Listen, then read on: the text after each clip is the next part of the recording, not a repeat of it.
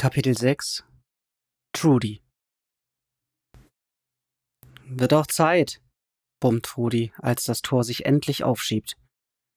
Ihre Mutter ist auf dem Beifahrersitz zusammengesunken, das linke Bein hängt aus der Tür und sie hält sich keuchend die klaffende Stirnwunde zu. Zum Glück ist es halb so wild. Auch wenn Carolines Wangen sich gleichzeitig beunruhigend rot und aschfahl färben, hat Trudy ihre Mutter schon in deutlich schlechterer Verfassung erlebt. Leo?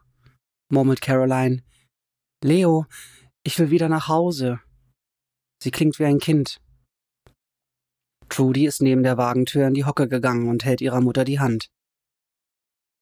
Sch, Mom. Wir holen dir Hilfe. Ein furchtbarer Anblick. Die alte Frau mit getrocknetem Blut auf den Wangen. Und doch kann Trudy ihre Mutter nicht aus den Augen lassen. Steig ein, weist Leo sie an. Den Motor hat er bereits angelassen. Vermutlich gibt er ihr die Schuld an Carolines Sturz.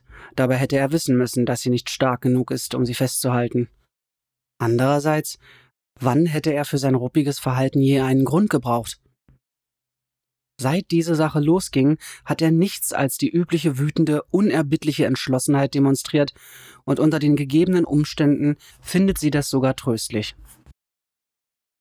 Trudy hat Leos Bunker immer für eine schräge, paranoide Schrulle gehalten. Doch jetzt, da es ernst wird, ist sie froh, nicht in der Stadt zu sein. Sie setzt sich auf den Rücksitz hinter ihrer Mutter, die plötzlich röchelt. Sobald sie drin sind, braucht sie dringend Sauerstoff. Kaum haben sich die Tore weit genug geöffnet, gibt Leo Gas, rast los und bremst dann so abrupt, dass Trudy sich am Vordersitz abstützen muss.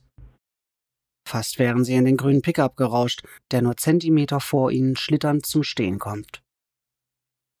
Der Fahrer springt heraus und Trudy ziehen sich die Eingeweide zusammen. Das Gesicht ist hinter einer Gasmaske versteckt und die Kunststofffenster über die Augen verleihen dem Mann ein finsteres, insektenartiges Aussehen. Wer ist das, Dad? fragt sie. Und wozu die Maske? Der denkt doch nicht, wir sind ohne hinzuhören, öffnet Leo die Tür, doch der Mann bedeutet ihm, sitzen zu bleiben. Mr. Dannhauser? Ja. Mein Name ist Will Boucher. Ich bin Greg Fullers, ähm, Bauleiter. Durch den Atemfilter klingt seine Stimme wie die eines Roboters, einer Weltraumkreatur. Er geht ums Auto herum, sieht Trudy aus seinen Insektenaugen an und nickt ihr zu. Es tut mir leid, Sir, aber wir müssen auf Nummer sicher gehen. Seit wann ist die Lady krank? Der Mann sieht Trudy an, spricht aber mit Leo. Ihr geht das sofort auf die Nerven. Sie ist nicht infiziert, fährt sie ihn an. Sie hat ein Lungenemphysem. Schon seit drei Jahren. Drei langen Jahren. Und sie hat sich gerade verletzt, fügt Leo hinzu. Sie braucht umgehend ärztliche Hilfe. Hat sich verletzt. Die Wortwahl entgeht Trudy keineswegs. Caroline ist wohl mal wieder an allem selber schuld, wie? Will Boucher nickt. Verstehe. Aber es gibt Befürchtungen, dass sie, dass ihre Gruppe infiziert sein könnte. Die anderen wollen Gewissheit. Jetzt schlägt auch Leos bedachter neutraler Ton um. Das ist absurd. Sehen Sie sich meine Frau doch an. Sie ist verletzt, sie ist zusammengebrochen. Ich weiß, Sir. Wir haben's gesehen. Und trotzdem haben Sie uns vor dem Tor warten lassen? Will seufzt. Durch die Maske klingt es wie ein metallisches Zischen. Wir waren nicht alle. Wir müssen sie reinbringen, drängt Trudy, bevor das Temperament ihres Vaters mit ihm durchgeht. Die Wunde muss gesäubert werden und sie braucht Sauerstoff. Helfen Sie uns, Mr. Boucher. Oder sollen wir etwa wieder nach Hause fahren? Will zögert ein paar Sekunden. Dann trifft er eine Entscheidung. Aber natürlich. Kommen Sie mit. Er steigt wieder in seinen Pickup, wendet in drei Zügen, fährt den Hang hinauf und auf einen kleinen Betonklotz zu. Doch Leo macht keine Anstalten, ihm zu folgen. Er umklammert das Lenkrad und knurrt irgendwas vor sich hin. Dad? sagt Trudy bemüht, den richtigen Ton zu treffen. Wollen wir ihm nicht nachfahren? Leo schaltet die Automatik auf D und lässt den Wagen langsam vorwärts kriechen. Trudy streckt sich und greift nach der Hand ihrer Mutter. Caroline reagiert nicht. Ihre Finger sind kalt. Zumindest bis sie ihre Eltern gut versorgt weiß, muss Trudy ihren Ärger runterschlucken. Der Vater parkt neben dem Pickup. Kaum schweigt der Motor, springt sie aus dem Fond und läuft nach vorn zu ihrer Mutter. Hilf mir mal, Dad. Doch es ist nicht genug Platz, um Caroline zu zweit aus dem Sitz zu hieven, und am Ende stützt wieder mal vor allem Trudy, die alte Frau. Lassen Sie mich das machen, bietet Will Boucher an. Doch Caroline weicht vor ihm zurück. Was geht hier vor? jammert sie und wirft den Kopf hin und her. Ihr Blick ist trübe und verwirrt. Still, brummt Leo und geht endlich dazwischen. Du bist in Sicherheit. Der Mann will dir nur helfen. Erneut klappt Caroline zusammen. Will und Leo tragen sie zu einer stahlblauen Luke, die Trudy wie eine größere Ausgabe der Safe-Tür ihres Vaters vorkommt. In diesem Moment treten drei große Männer heraus. Sie haben Gasmasken aufgezogen und Messer am Gürtel. Vergeblich versucht Trudy in ihren Gesichtern zu lesen. Leo sieht den größten drei konzentriert an. Craig? Sind Sie das? Was fällt Ihnen ein, uns so schmoren zu lassen? Tut mir aufrichtig leid, Leo, antwortet der Mann. Wirklich, aber Sie verstehen doch sicher, dass wir aufpassen müssen. Wir sind nicht infiziert. Bringen wir Sie und Ihre Familie erstmal rein, dann können wir reden. Greg wendet sich an den größeren der beiden Männer an seiner Seite. Cam, würden Sie und Brad den Dunhausers vielleicht mit dem Gepäck helfen? Du hast es gehört, Brad, sagt der Mann. Die Maske dämpft ein wenig seinen leiernden Tonfall. Trotz seiner Statur kann Brad kaum mehr als ein Teenager sein. Cam ist dann wohl der Vater. Gekleidet sind sie fast identisch, in Tarnhosen und hohen Stiefeln. Cam? Cam Guthrie? fragt Leo. Wir kennen uns doch von der Verkaufsveranstaltung für das Sanctum. Richtig? Richtig, gibt Cam ausdruckslos zurück. Ist das Ihr Sohn? Yep. In Trudis Ohren klingt Leo geradezu schmerzhaft anbiedernd, aber er war eben sein Leben lang Geschäftsmann. Er bearbeitet die Schlüsselfiguren, zieht die nötigen Strippen, um diesen Mann zu bezirzen und die Spannung zu lösen. Wenn Trudy eins über ihren Vater weiß, dann, dass er sofort merkt, wer was zu sagen hat und wie man sich diesen Umstand zunutze macht. Doch bei Cam zieht es nicht. Brad schleppt die Koffer aus dem Auto und wirft sie in die dunkle Luke. Als Greg sie hineinführt, hält der Junge sich mit der Hand am Messer ein paar Schritte hinter ihnen, als hielte er Abstand von gefährlichen Straftätern. Bevor sie merkt, wie ihr geschieht, wird Trudy mitsamt ihrer Familie in einem gesichtslosen Flur gezwängt. Caroline hängt immer kraftloser an Wills und Leos Arm und krümmt sich unter keuchenden Hustenanfällen. Leo kommt ins Stolpern. Und Will ächzt unter der plötzlich verdoppelten Last. Wir müssen uns beeilen, sagt Trudy. Alles unter Kontrolle, Ma'am. Bitte lassen Sie mich durch. Greg drückt sich an Trudy vorbei und tippt einen Code in die Bedientafel neben der Luke. Ein Klicken, ein hydraulisches Zischen und die schwere Stahltür schlägt zu. Trudy erschauert. Geht das mit den Taschen, Brad? fragt Greg. Klar, Sir, antwortet Brad, doch Trudy sieht ihm an, wie er sich abmüht. Eine Menge Gepäck für einen allein, egal wie stark er aussieht. Sie will ihm eine Tragetasche abnehmen, doch er zuckt zurück. Wütend?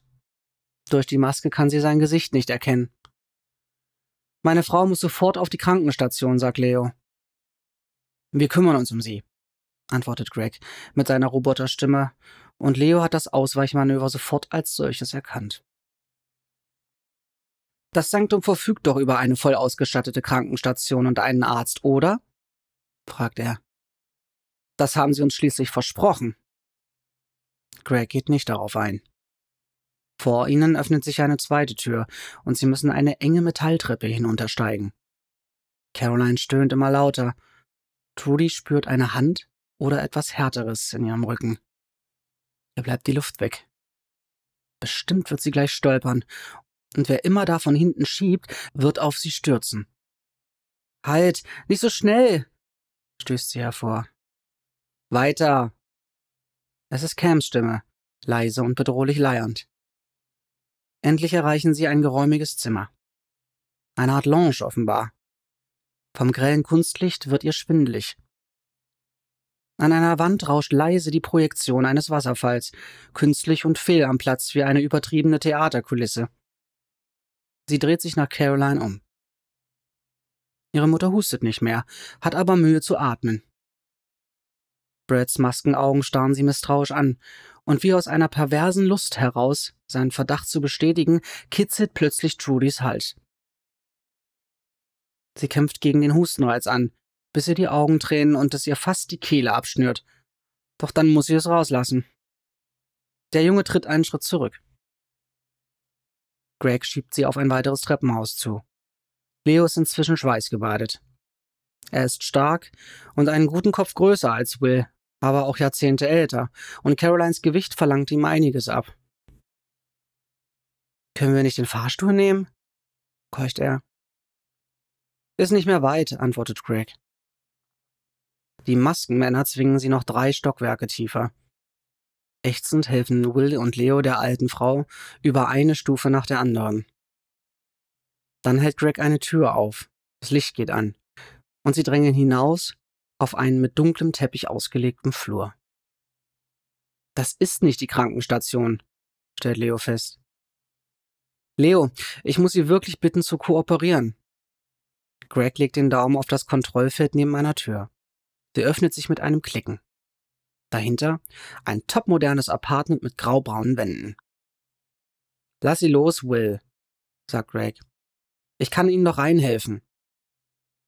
Lassen Sie los, wiederholt Cam Guthrie. Will lenkt widerwillig ein und Trudy eilt ihren Vater zu Hilfe. Ihre Mutter stützt sich auf ihre Schulter und Trudy bringt das Gewicht stolpernd unter Kontrolle. Cam macht einen Schritt auf sie zu, die Hand am Griff seines Messers. Rein da! Gehen Sie, Leo, sagt Greg. Grimmig erkennt Leo an, dass die anderen für den Augenblick in der Überzahl sind und schleift Caroline mit Trudys Hilfe in die Wohnung. Brett wirft ihnen die Taschen hinterher und schlägt die Tür zu. Mit einem dumpfen Klicken fällt sie ins Schloss. Leo und Trudy helfen Caroline in eins der Schlafzimmer, und kaum liegt sie auf dem Bett, hämmert Leo mit der Faust von innen gegen die Wohnungstür. Hey, hey, aufmachen! Carolines Husten hat nachgelassen, aber sie kämpft mit den Laken und ringt um Luft. Trudy schiebt ihr ein paar Kissen unter und eilt zu den Koffern in der Diele, um das Atemgerät zu holen. Nur beiläufig nimmt sie das Gebrüll ihres Vaters wahr, hört, wie der deutsche Akzent, den er im Umgang mit Amerikanern sonst so erfolgreich unterdrückt, zum Vorschein kommt, weil er drauf und dran ist, die Fassung zu verlieren. Erst als die Schläuche sitzen und Caroline endlich wieder einigermaßen atmen kann, kommt Trudy dazu, einen Waschlappen und das Desinfektionsmittel aus den Koffern zu kramen und die Kopfwunde ihrer Mutter zu säubern. Tief ist sie nicht, müsste aber vielleicht genäht werden und wird wahrscheinlich unschön anschwellen. Wie fühlst du dich, Mom? fragt Trudy zärtlich, während sie die Wunde reinigt. Besorgt, weil ihre Mutter keinen Mucks macht, als sie das Desinfektionsmittel auftupft. Wir sind jetzt in Sicherheit.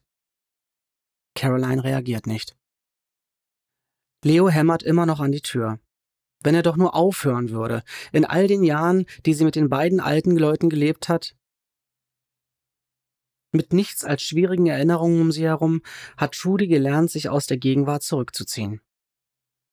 Sie sieht, wie sich die Atmung ihrer Mutter beruhigt, wie ihr Gesicht ein wenig grauer wird, die lilafarbenen Flecken auf den Wangen abklingen. Das Geschrei von der Tür hört sie wie aus körperloser Ferne, so als beobachtete sie einen Fisch im Aquarium. Oder eher als triebe sie selbst entspannt in einem Tank voll Nährlösung, abgeschottet vom Trubel der Welt. Bum, bum, bum. Wir brauchen einen Arzt. Sofort. Lassen Sie uns raus. Sie können uns doch hier nicht einsperren. Bum, bum, bum. Ein kräftiges Zucken durchfährt Caroline von Kopf bis Fuß. Dann rührt sie sich nicht mehr. Mom? Trudy nimmt ihren Arm, kraftlos. Hastig tastet sie über Carolines Handgelenk und findet den flatternden Puls. Mom? Darf sie schlafen? Das Hämmern hört auf. Schlösser klicken, dann die Stimme dieses Mannes, Greg Fuller.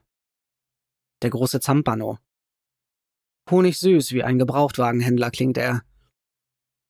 Treten Sie bitte zurück, Leo. Ich werde nicht. Treten Sie zurück, Sir. Leo antwortet nicht und Trudy steht auf, um ins Wohnzimmer zu spähen. Brad und Cam blockieren den Ausgang, immer noch mit diesem Atemmasken im Gesicht. Sie muss an das Gasattentat in der Tokioter U-Bahn denken. Wie lange ist das eigentlich her? Wie können Sie es wagen? empört sich Leo. Wir haben hier ein Vermögen für diese Dienstleistung bezahlt. So können Sie nicht mit uns umspringen. Immer langsam, Mr. Dunhauser, erwidert Greg Fuller. Wir helfen Ihnen so gut wir können. Wir haben Dr. Park gebeten, nach Ihnen zu sehen. Wer zur Hölle ist Dr. Park? Der Bauer und sein Sohn treten zur Seite, um eine füllige Frau durchzulassen, deren knallbunt gemusterter Cardigan so gar nicht zu ihrer Atemmaske passen will. Das ist Dr. Park, stellt Fuller sie vor. Trudy fällt ein Stein vom Herzen. Die Frau hat freundliche Augen. Es tut mir alles so leid, sagt die Ärztin. Aber ich bin mir nicht sicher, ob ich Ihnen helfen kann. Machen Sie sie einfach wieder heile, Frau Quacksalber, spottet der Teenager. Sein humorloses Lachen klingt wie das Gebell eines großen, trägen Hundes. Die Frau will ihn zurechtweisen, doch Cam kommt ihr zuvor. Schnauze, Brad, befiehlt er und knallt die Tür zu. Dr. Park murmelt irgendwas vor sich hin, möglicherweise einen Kraftausdruck, und fragt dann nach der Patientin. Leo führt sie an Carolines Bett und es wird ziemlich eng im Zimmer. Leo setzt sich neben seine Frau und legt ihr die Hand auf die Stirn. Die Ärztin macht keine Anstalten, sich um sie zu kümmern. Was glauben Sie denn, was sie hat? fragt sie. Leo funkelt sie an. Sie sind doch die Ärztin. Das silbergraue Haar hängt ihm schief vom Kopf. Mr. Dunhauser, Dunhauser. Mr. Dunhauser, ich werde tun, was ich tun kann. Aber Sie sollten wissen, dass ich eigentlich Zahnärztin bin. Leo presst sich zwei Finger an die Stirn. Er ringt kurz mit sich selbst und sagt dann ein wenig ruhiger. Dann haben Sie wohl recht. Sie können uns nicht helfen. Bitte gehen Sie wieder. Ein Moment lang denkt Trudy, die Frau täte es wirklich, doch dann macht sie ein paar Schritte auf Caroline zu. Mein Gott, Dad, könntest ruhig etwas kooperativer sein, wirft Trudy ein. Sie hat ein chronisches Emphysem, Dr. Park. Reisen verträgt sie nicht mehr so gut. Dr. Park blickt zu ihr auf. Bitte nennen Sie mich Stella. Es hieß, es gäbe ja einen Arzt, bellt Leo. Dad, bitte, ermahnt Trudy ihn, und schlagartig wird ihr klar, was sie in den letzten sechs Jahren ihres Lebens war. Eine Babysitterin. Die Babysitterin dieses bockigen alten Mannes, die ihre zarte Mutter vor seinen Wutausbrüchen und seiner Gefühlslosigkeit beschützt hat, statt ihr eigenes verdammtes Leben zu leben. Sie reißt sich zusammen und holt tief Luft, wie immer bereit, die vernünftige Erwachsene zu spielen, wir machen uns vor allem Sorgen wegen der Wunde. Bei unserer Ankunft ist sie gestürzt und hat sich den Kopf gestoßen. Sie war ohnehin schon nicht gut beieinander und jetzt geht's ihr richtig schlecht. Glauben Sie, sie hat eine Gehirnerschütterung? Ach, was weiß die denn schon? höhnt Leo. Also eine allgemeinmedizinische Ausbildung habe ich schon und gesunden Menschenverstand, erwidert sie. Das kriegen wir schon raus. Hat sie nach dem Sturz das Bewusstsein verloren? Ich glaube nicht. Nein, antwortet Trudi. Hat sie sich übergeben? War, war sie desorientiert? Übergeben nicht. Aber desorientiert war sie, ja. Wie heißt sie mit Vornamen? Caroline. Sanft nimmt Stella Carolines Hand, legt die Finger aufs Handgelenk und sieht auf die Uhr. Hallo, Caroline. Können Sie mich hören? Sie dreht sich zu Leo um. Ihr Puls ist schwach, aber stabil. Nimmt sie Medikamente? Aspirin für den Kreislauf. Und bei Atemschwierigkeiten bekommt sie Sauerstoff.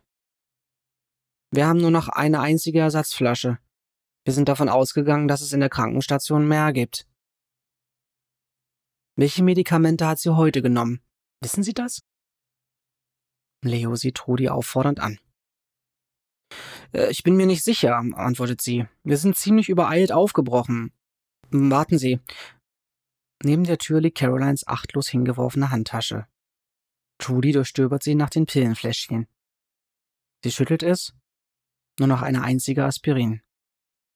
Fast leer. Carolines Lieder flattern. Wo bin ich? Schluchzend weicht sie vor Stella zurück. Trudy, wer ist das? Ich bin da, Mom, sagt Rudi. Das ist eine Ärztin, die sich um dich kümmert. Stella seufzt. Ich will Ihnen keine Angst machen, aber es könnte sein, dass sie einen kleinen Schlaganfall hatte. Möglicherweise ist sie deshalb gestürzt, scheint aber keinen größeren Schaden angerichtet zu haben. Das Sprachvermögen ist nicht beeinträchtigt. Das ist ein gutes Zeichen. Und ich sehe keine Anzeichen einer Gehirnerschütterung obwohl die auch zeitversetzt auftreten können. Trudy holt ein Glas Wasser aus dem Bad. Caroline sieht Stella immer noch verwirrt an, doch sie atmet ruhiger und Trudy bringt sie dazu, die Tablette zu schlucken. Und was jetzt? fragt Leo. Falls es wirklich ein kleiner Schlaganfall war, sollte das Aspirin helfen. Behalten Sie sie im Blick. Sie steht auf. Sie sind nicht allein. Ich bin da, wenn Sie mich brauchen. Leo knurrt einen Dank und bringt sie dann zur Tür, wo Cam Guthrie bereits wartet, um die Ärztin abzuholen und die Tür wieder zu verriegeln. Zitternd spreizt Caroline die verkrampften Finger. Als Trudy ihr über die Stirn streichelt, schließt sie die Augen. Leo kommt zurück ins Zimmer. Nie zuvor kam er Trudy so alt vor. Warum fahren wir nicht einfach wieder, Dad? Ihre Taschen liegen noch in der Diele. Sie auszupacken würde bedeuten, sich mit der Haft zu arrangieren. Wir können hier nicht weg, antwortet Leo. Wenn das wirklich ein biologischer Kampfstoff ist, sind wir hier immer noch besser dran. Trotz. Aber Mom. Ich weiß, sagt er. Ende der Diskussion. Er geht zum Sofa und stellt den Fernseher an. Seine Gefühlskälte macht ihr Angst. Um ehrlich zu sein, war Angst für sie der Hauptgrund, um wieder nach Hause zurückzukehren, als ihr Leben in Scherben lag und die Karriere vorbei war. Inzwischen ist sie nur noch eine kinderlose, ausgemusterte Ex-Prima-Ballerina von 42 Jahren, deren einziger Lebenszweck darin besteht, ihre kranke Mutter vor einem Mann zu beschützen, dem sie nicht über den Weg traut. Vielleicht war sie auch immer schon ein Mutterkind. Zu sehen, wie ihre Mutter vor ihren Augen dahinschwindet, während der Vater schmollt wie ein zorniger Teenager. Macht sie wirklich fertig. Andererseits weiß sie auch, dass sie sich aus freien Stücken vor ihrer eigenen Enttäuschung verkrochen hat. Sechs Jahre ist es her, seit sie ein erfülltes Leben für diesen jämmerlichen Babysitter-Job eingetauscht hat. Und wenn sie ehrlich ist, fand sie das auch gut. Anfangs zumindest. Bevor Caroline krank wurde. Und dann, als es soweit war, hätte Trudi sie mit diesem herzlosen Geheimniskrämer nicht mehr allein lassen können. Ihr Therapeut meint ständig, sie solle endlich ihre Vergangenheit hinter sich lassen. Sie sei mehr als nur eine Tänzerin. Und ein Leben habe mehrere Jahreszeiten, die alle Früchte tragen. Doch Iris ist vor Jahren stehen geblieben, und sie weiß nicht, wie sie es wieder in Gang bringen soll. Doch vielleicht ist das jetzt sowieso egal. Leo hat vermutlich recht. Die Krankenhäuser platzen bestimmt aus allen Nähten und das Virus lauert dort in allen Ecken. Hier ist sie vorerst sicherer. Sie wollte nicht hierher, wendet Trudi sich an Leos Hinterkopf. Sie hat nicht einmal mit einer Reaktion gerechnet. Doch von dem Vorwurf getroffen dreht sich ihr Vater um. Hätte ich sie einfach zurücklassen sollen? Trudy zuckt mit den Schultern erinnert sich an den Gesichtsausdruck ihrer Mutter, als sie sich am Vormittag die Nachrichten ansahen. Betreten saß Caroline neben Leo auf dem Rand des Sofas, voll rosa und cremefarbener Rosen und diesen neckischen, in die Polster gestickten Schleifchen. So, als wäre das gar nicht ihr Sofa, als wäre es nicht über weite Teile ihres langen Ehelebens ihr Sofa gewesen. Sie blickt zu Trudy auf, und etwas Merkwürdiges legt sich ihr aufs Gesicht. Etwas Flehendes. Trudy wollte den Blick erwidern, Kontakt herstellen, bemerkt dann aber, dass ihre Mutter an ihr vorbeisah, über ihre Schulter hinweg. Trudy drehte sich um.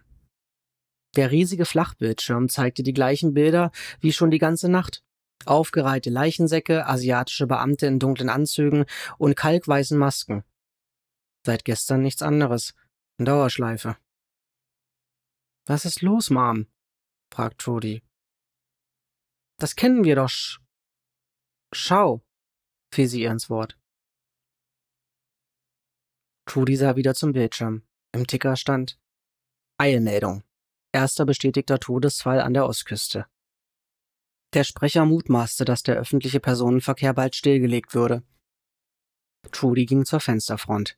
Vom Park stieg Rauch auf. Sie öffnete ein Fenster und mit der kalten, steifen Brise wehte ein stampfender Rhythmus herein. Sie lehnte sich hinaus, hoffte fast vom Wind in die Höhe gewirbelt zu werden, wie schwereloses Treibgut. Direkt unter ihr, 37 Stockwerke tiefer, stand die Belegschaft des Ritz-Carlton, deren weiße Ärmel sich von den schwarzen Uniformen abhoben, wie die Streifen von Schmetterlingsraupen, in geschlossener Schlachtreihe vor dem Eingang. Zum ersten Mal bekam Trudy es mit der Angst zu tun, aber sie zwang sich, nicht überzureagieren. Der Rauch konnte alles Mögliche sein. Ein simples Lagerfeuer vielleicht. Und das Ritz-Carlton wollte seinen Gästen sicher nur Bereitschaft demonstrieren. Ich hab's doch gesagt, blaffte Leo. Wir hätten längst gehen sollen. Lasst mich einfach hier, sagt Caroline. Ich bin zu müde. Zu alt. Kommt gar nicht in Frage. Jetzt ist passiert, worauf du immer gehofft hast. Du solltest dich freuen. Lass mich einfach hier zurück. Du brauchst mich nicht mehr, um.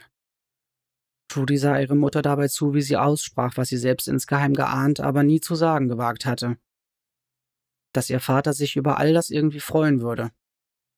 Er wollte nur zu gern glauben, dass der Tag der Abrechnung endlich gekommen war, weil ihm das Recht gab, weil es der Beweis seiner vorausschauenden Weisheit war. Bestimmt würde er sowas nicht wollen, selbst wenn er ständig in Angst davor gelebt hatte. Andererseits, wie sollte sie das beurteilen? Sie wusste so gut wie nichts von ihrem Vater. Caroline kannte ihn vermutlich sehr viel besser. Quatsch, antwortete er, sonst nichts. Trudy hob das Buch auf, das sie gerade las. Eine zerlesene Ausgabe von Cavalier und Clay, stopfte es in ihre Tragetasche und trat zurück ans Fenster, starrte hinab auf die an der Straße angetretenen Kellner. Das ist nicht fair, sagt sie, mehr zu sich selbst als zu Caroline und Leo. Dass nur Leute wie wir, die Reichen, eine Chance haben, sich zu schützen, aber wir haben wohl einfach Glück.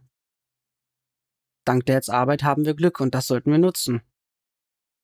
Als wollten sie ihre Aussage unterstreichen, donnerten zwei Kampfjets im Tiefflug durch den nebligen Himmel über der Stadt. Schnapp dir deine Tasche und wir verschwinden, okay? Mit Schmerzen im Rücken steht Rudi vom Bett auf. Zu lang hat sie stillgesessen, wollte Caroline nicht wieder wecken. Jetzt schleicht sie ins Wohnzimmer. Auf der Wanduhr in der Küche ist es 9.10 Uhr. Leo steht an der Wohnungstür und fummelt mit einem Küchenmesser an der Wand herum. Auf dem stumm geschalteten Fernseher laufen die altbekannten Bilder. Wie geht's ihr? fragt er. Wie gehabt. Sie schläft. Was machst du da? Es klingelt und Trudi erschrickt. Die Tür geht auf und Will Boucher steht davor, immer noch mit dieser Maske. Leo, sagt er, es tut mir leid. Leo erstarrt. Sparen Sie sich Ihre Entschuldigungen. Sie sehen doch, dass wir nicht krank sind. Will nickt. Greg sagt, die Leute haben das Recht, sich zu schützen. Ich muss mich der Mehrheit beugen. Doch ganz offensichtlich gefällt ihm das nicht. Trudy hört ihm an, wie er sich schämt. Was wollen Sie? Will reicht ihm eine Plastiktüte. Ein paar Aspirin für Mrs. Dannhauser. Dann verschließt er wieder die Tür. Leo legt die Medizin auf das Flurtischchen und macht sich wieder am Schloss zu schaffen. Typisch, brummt er. Trudy wünschte sich, er würde mit ihr sprechen, wie mit einem echten Menschen. Was? Hm? Was ist typisch? Dieser Saftladen hier. Pfusch. Überrascht mich gar nicht, dass die Krankenstation nicht fertig ist. Dieser Fuller hat an allen Ecken geknausert. Schau dir bloß mal dieses billige veralzte Schließsystem hier an. Vermutlich von irgendeiner Militärauktion. Trudy will seine Entrüstung lieber nicht anheizen. Sie wechselt das Thema. Also, wenn die wissen, was Mom hat, sollten wir doch eigentlich nicht eingesperrt bleiben, oder? Sprichst du das nächste Mal, Mr. Fuller? Die hören das sowieso nicht. Er schiebt die Abdeckung wieder auf das Schloss und tritt einen Schritt zurück. Aber eingesperrt sind wir nicht. Nicht mehr.